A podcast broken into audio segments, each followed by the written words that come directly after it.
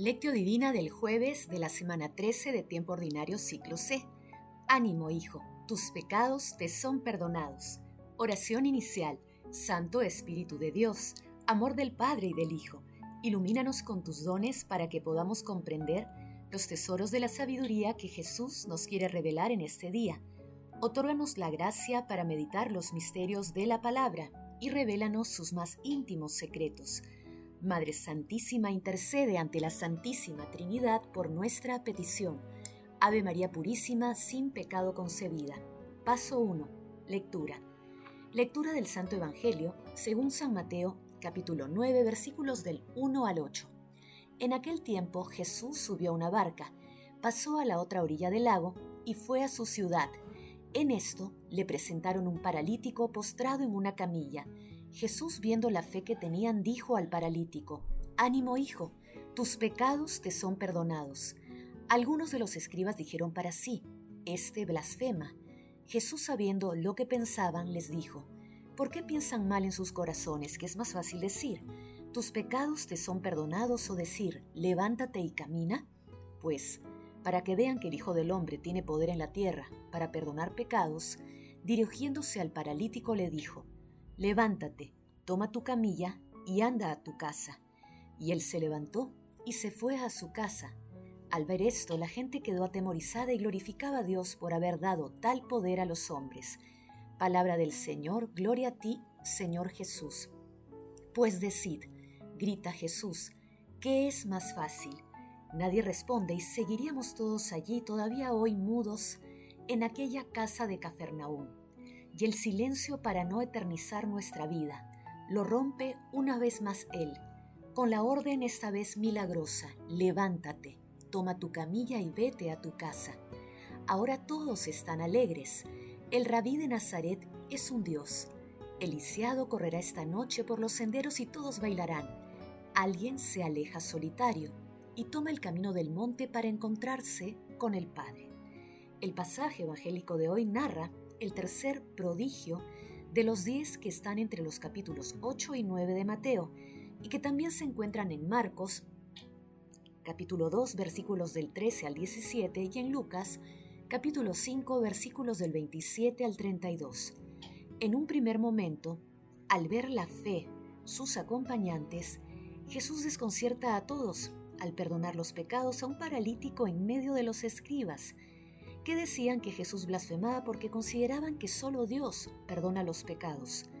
Con el mismo poder divino que Jesús tenía para perdonar los pecados, Jesús también conocía los razonamientos de las personas, por ello, increpa a los escribas por sus malos pensamientos.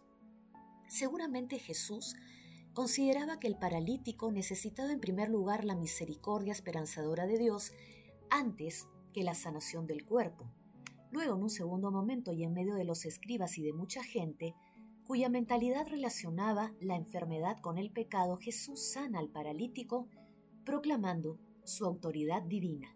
El hombre sanado continuó con su vida y la gente se maravilló y glorificó a Dios. La simbología del texto constituye una potente catequesis, ya que puede aplicarse a una persona como a toda la humanidad, con un poder que comunica la vida, Jesús otorga un perdón que le permite al hombre ponerse de pie y caminar de vuelta a casa. Lo que Jesús realizó en aquellos inicios de la Iglesia continúa vigente por obra y gracia del Espíritu Santo, tal vez bajo nuevas formas, pero prolongando su acción liberadora. Paso 2. Meditación. Queridos hermanos, ¿cuál es el mensaje que Jesús nos transmite a través de su palabra? En la sanación del paralítico Jesús manifiesta su autoridad y poder divino para perdonar y sanar a una persona que ya no podía valerse por sí misma.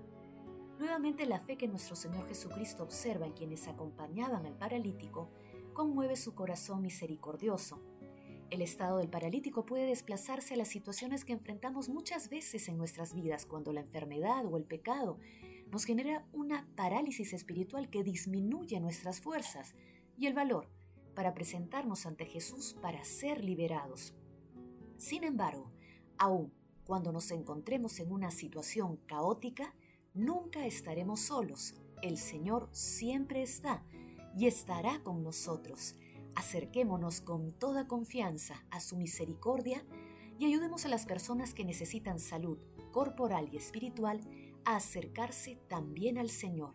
Hoy también nuestro Señor Jesucristo nos dice a cada uno y a toda la humanidad, ánimo hijo, tus pecados te son perdonados, levántate y camina. Hermanos, meditando la lectura de hoy respondamos, ¿buscamos ser liberados por nuestro Dios? ¿Apoyamos a nuestros hermanos que están alejados de Dios a acercarse a la misericordia esperanzadora de nuestro Señor Jesucristo? Rezamos con fe por nuestros hermanos, que las respuestas a estas preguntas nos ayuden a purificar nuestro corazón y a servir mejor a Dios desde nuestro hogar, trabajo, estudios, comunidad, ministerio y como ciudadanos globales. Jesús, María y José nos aman. Paso 3. Oración. Padre eterno, Padre bueno, que nos enviaste a tu Hijo amado para liberarnos de la esclavitud del pecado, haz que, sostenidos por la oración de nuestros hermanos, permanezcamos con fe bajo tu mirada misericordiosa. Concédenos acoger siempre con humildad la gracia del perdón, a fin de que, sanados en el fondo de nuestro ser, quedemos libres para amar y para servirte como tú deseas. Amado Jesús, gracias por tu misericordia, gracias por haber otorgado a la Iglesia la gracia y el poder de perdonar en tu santísimo nombre nuestros pecados. Espíritu Santo, concédenos los dones y los recursos para ayudar a nuestros hermanos que están alejados de Jesús a acercarse al océano infinito de la misericordia divina. Amado Jesús, misericordia infinita, libera a las almas benditas del purgatorio, protege a los agonizantes y llévalos a tu reino. Madre Santísima, Madre de la Divina Gracia, intercede ante la Santísima Trinidad por nuestras peticiones. Amén. Paso 4. Contemplación y acción. Hermanos, contemplemos a nuestro Señor Jesucristo con una reflexión de San Agustín. El paralítico, incurable, yacía en su camilla.